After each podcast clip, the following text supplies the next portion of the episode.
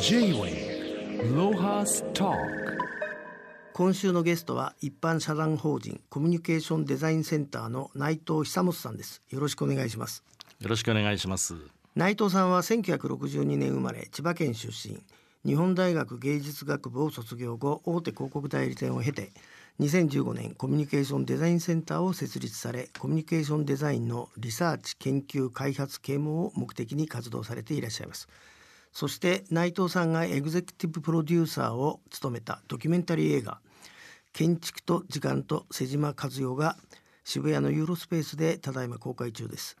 まあ内藤さんもういろんな仕事してんだけどこの間僕連絡受けてええ、今度は映画ですか。はい。すごいね。でも瀬島和代の映画ちょっと内容を教えていただけませんか？えもともとあのこれ映画作ることから始まったんではなくて、えーアートサイエンス学科という学科が大阪芸術大学に設立されるそのあたりからこう大阪芸大全体を今あのコミュニケーションの部分サポートしてるんですけども。なるほど。でそんな中で、えーアートサイエンス学科っていうのは非常にこの新しい領域で、まあ、日本でも初めての、えー学科なんですけども、えー実際何をするかというとやはりこのテクノロジーが急速に発展するこの社会の中でやはりそのアートの領域というものもどんどんどんどん芸術領域から広がってきているという中でやはりそこもボーダレスにテクノロジーや、えーいわゆるサイエンスという、えー事象を緩やかにこうクロスさせていきながらそしてまああのなんていうんですかねそこでの発想力とか構想力とかそういったものをあの育む場として開講しました。まああのちょっとにリスナーの方のために、ええ。ー整理しますと、え日本には、えー東京芸大っていう上野にね、ええ。国立の、えー芸術の総本山みたいなのがあって、ええ。あと私学では内藤さんが出た日芸っていうのが練馬にあって、え。もうろくな学生いなかったけど さらにさらにもっとひどいのが大阪芸大だよね。あの大阪芸大出たやつってまあいいろんな著名人もいますけど、ええ幅広すぎるんだけどそうですねその芸術大学が今15学科の総合芸術大学という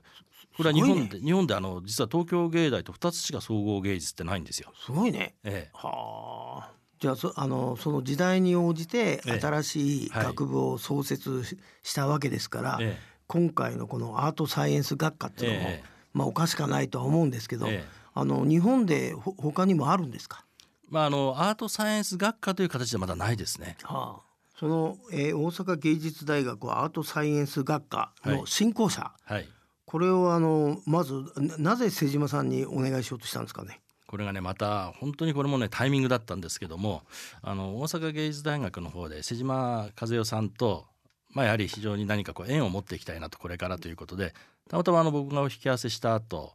えーすぐにこのアートサイエンス学科の構想が実現することに決まりまして、なるほど。えーその上で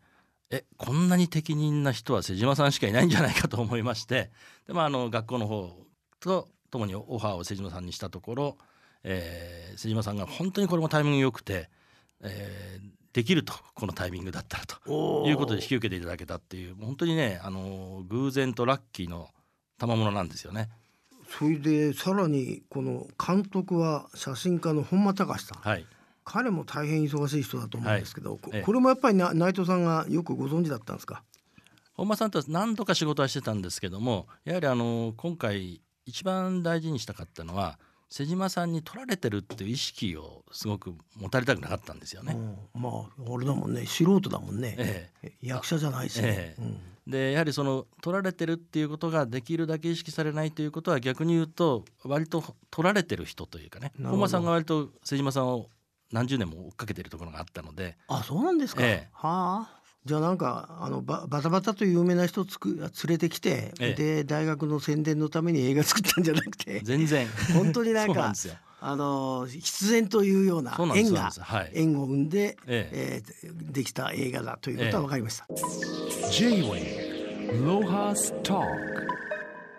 瀬島和代さんは金沢21世紀美術館やルーブル美術館ランスペッ館などを手掛けて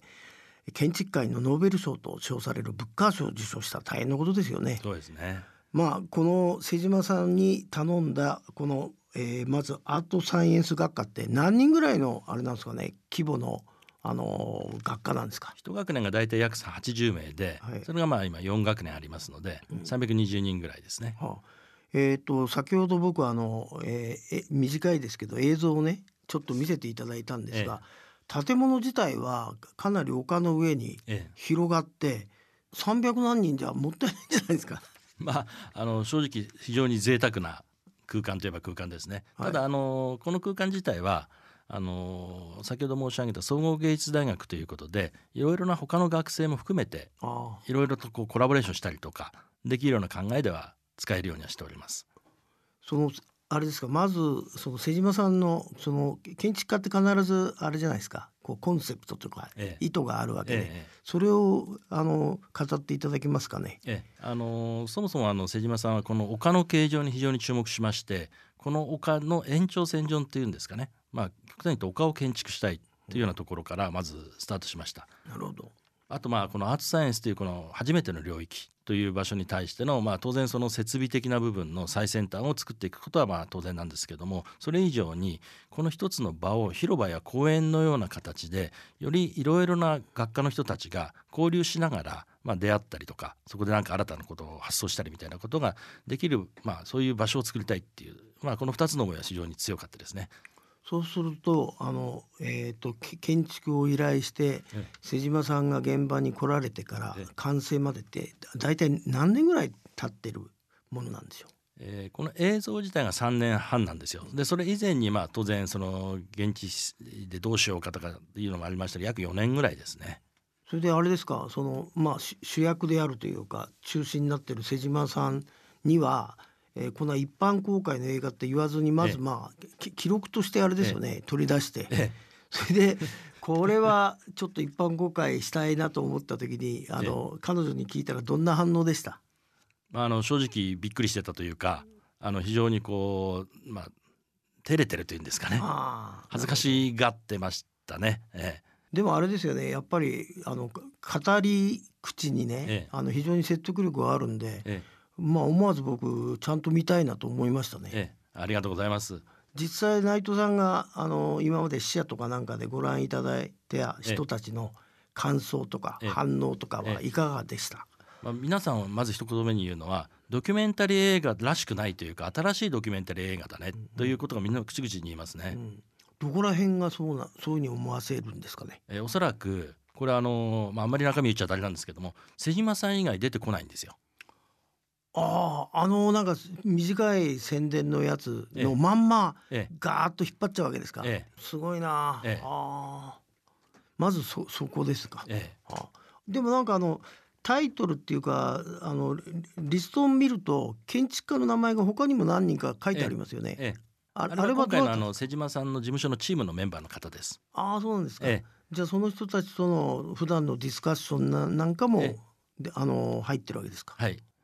これでも瀬島さんって言えばもう世界ランクの 建築家ですから、えあれじゃないですかね内藤さんあのなんとかコンクールとかさええ。ちゃんと外国の方にも見てもらえるような、ええ。あとあの対策を取られた方がいいんじゃないですか。ええもうすでにちょっとあもう声をかけております。やっぱさすがの元大手広告代理店出身やっぱりいいものはより多くの人に。そうですね、えまあまあ抜かりなくえーやってらっしゃるんだけどな内藤さんいつもなほ本当はあんまり金のこと考えてないからいいよね。J-Way Lohas Talk. あのこの内藤さんご自身が2015年に設立されたコミュニケーションデザインセンターについて伺いたいんですけど、えまたこのさコミュニケーションデザインっていうのはこれはあれですか？結構一般にもうルフされてる言葉なんでしょうか？いやまだあんまり、えー一般用語までは言ってないですね。特に日本の中ではまだあのコミュニケーションをデザインするっていう、まあ、もっと言うとデザインっていうこと自体がまだ衣装っていうところにとどまっているので、うんもうそもそもデザインっていうのはそういう表層的なことではなくてもっともっと内側の構造的なこととかその広がっていく環境的なところに至るところまで本来必要な要素だと思ってますのでそういったことをまあ一つ一つ実現していけるような場所にしたいと思ってますね。ななんか内藤さんが手掛けたあの企画でこの具体的にコミュニケーションデザインっていうものはい、があのリスナー方に分かるようなものをちょっと具体例で教えていただけますか？えーまあいろいろとまあやってきてるんですけども、まあ、この大阪芸大が非常に分かりやすい一つの事例なんですけども今大阪芸大にこう一つの新しい校舎っていうものが、まあ、本来機能的なものだけでできるだけこう効率よく作ればいいっていうのも一つの考え方なんですけどもあえてそうではなくてこのアートサイエンスっていう思想自体を広げていくために